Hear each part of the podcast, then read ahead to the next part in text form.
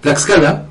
pues vio incrementado el número, el porcentaje, mejor dicho, y obviamente también el número de policías municipales examinados por el Centro Estatal de Evaluación y Control de Confianza. Esto de acuerdo con lo dicho por el titular de la Comisión Ejecutiva del Sistema Estatal de Seguridad Pública, Maximino Hernández Pulido. Vamos a escuchar cuáles son los datos que presumió al respecto con este inserto de los policías. Lo escuchamos. recibimos unas policías municipales apenas con el 10% de la certificación, de hecho éramos, y la gobernadora aquí lo, mencionó, lo visibilizó, éramos el 32 de 32 estados, el último lugar, el corte de esta fecha, gobernador, es del 94% de certificación en los policías municipales, se, se logró la estrategia que hicimos en conjunto con el órgano superior de fiscalización,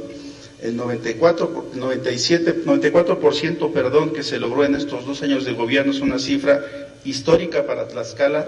Pasamos del 10 al 94%. De este 94% resultaron aprobados el 73% de los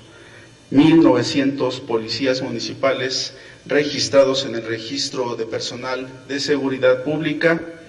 19% eh, eh, resultaron no aprobados.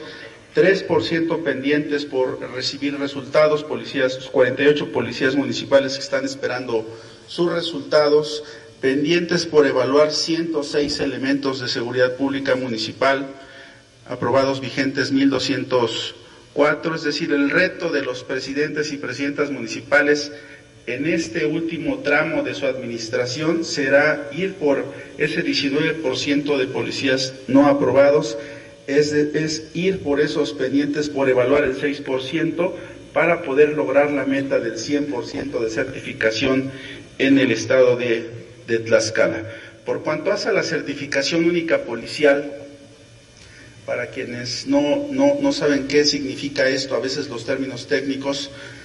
cuando se hacen exámenes de control de confianza, es decir, cuando los policías los, los sometemos al polígrafo, a evaluaciones psicométricas, psicológicas, médicas, toxicológicas, descartar que los compañeros estén limpios también eh, por cuanto hace a alguna droga. Además de hacer estos exámenes rigurosos, tienen que hacer el curso de formación inicial o equivalente, lo hace la Secretaría de Seguridad, casi 900 horas frente a grupo, que esta es la carrera, de, así se inicia la carrera de los policías, concluyendo la, los exámenes de control y la formación inicial o equivalente tienen que hacer, cursar otro curso que se llama competencias básicas, donde al policía se le enseñan todas las habilidades que deben de tener para el momento de su actuación, es decir, todos los protocolos nacionales que se le exige al policía cumplir, se, se, se hacen estos dos cursos, finalmente una evaluación del desempeño que lo hace el jefe inmediato y juntos estos rubros hacen la certificación única nacional con un reconocimiento ante el Sistema Nacional de Seguridad Pública. Es decir, eventualmente un policía